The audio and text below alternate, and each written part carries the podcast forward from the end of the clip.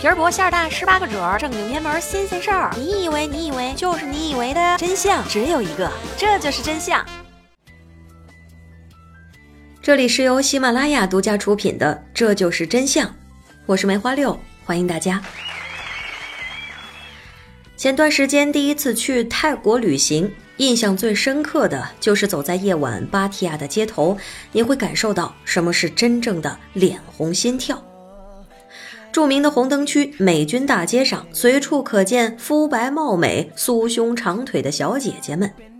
然而，在这里见到的美女，绝大多数并不是真正的美女。在绝对性别的定义逐渐模糊的今天，我们知道，在男女之外，还存在着跨性别者和变性人。但是除此之外，还存在着一个极小的群体。他们无论心理上是否属于跨性别者，身体上却是真正意义上的男人和女人的混合体。今天我们就来聊聊关于人妖的那些事儿。人妖算是一个极具特色的泰国标签了，活跃在闪耀迷离的舞台之上，能歌善舞，浓妆艳抹，体态妖娆，举手投足之间比女人还要女人。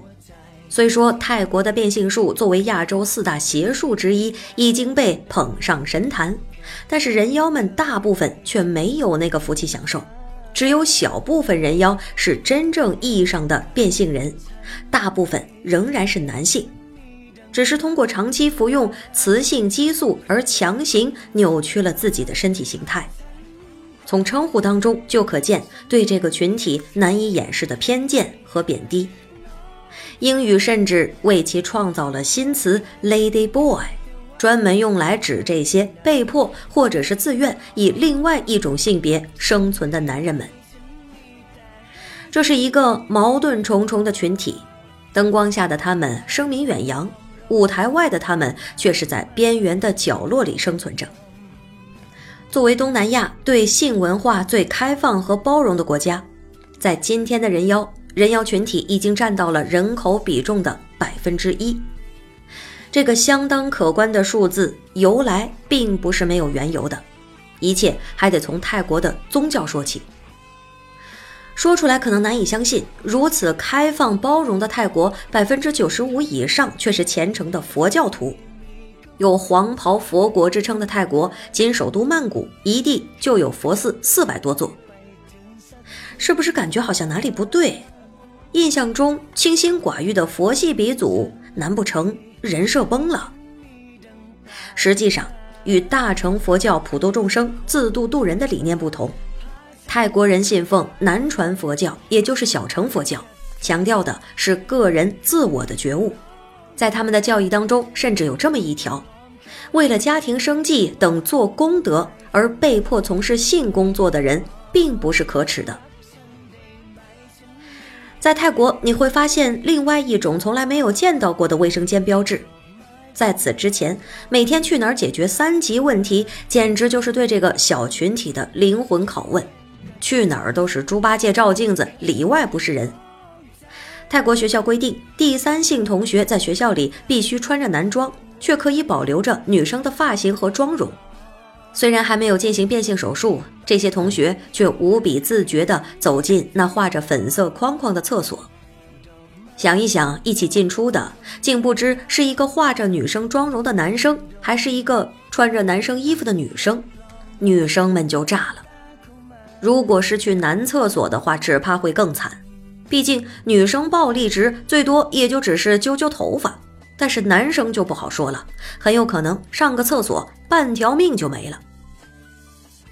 二零零三年，清迈的工商学校为学校里的十四名第三性别同学建造了泰国第一个人妖洗手间，还将其命名为“粉红莲花卫生间”，名字也是很少女心了。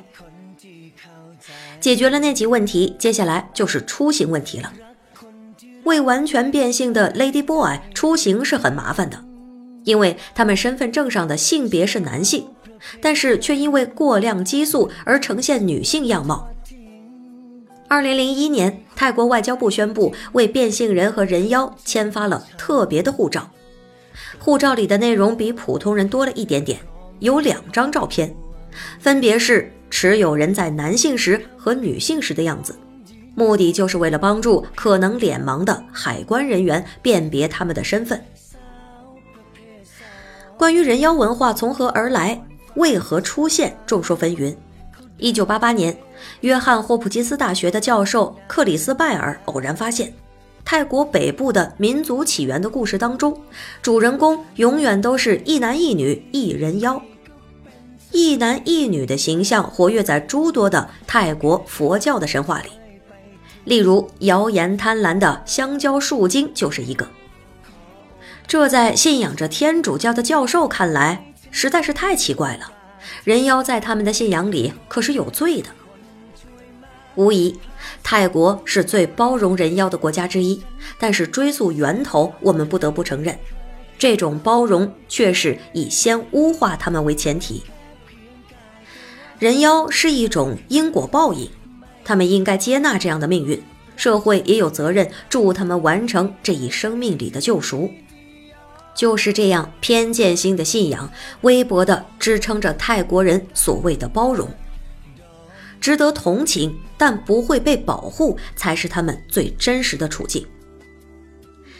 与此形成鲜明对比的是泰国政府对待人妖表演的态度。除了所谓宗教因素之外，更重要的无非就是尝到了旅游业和性产业的甜头。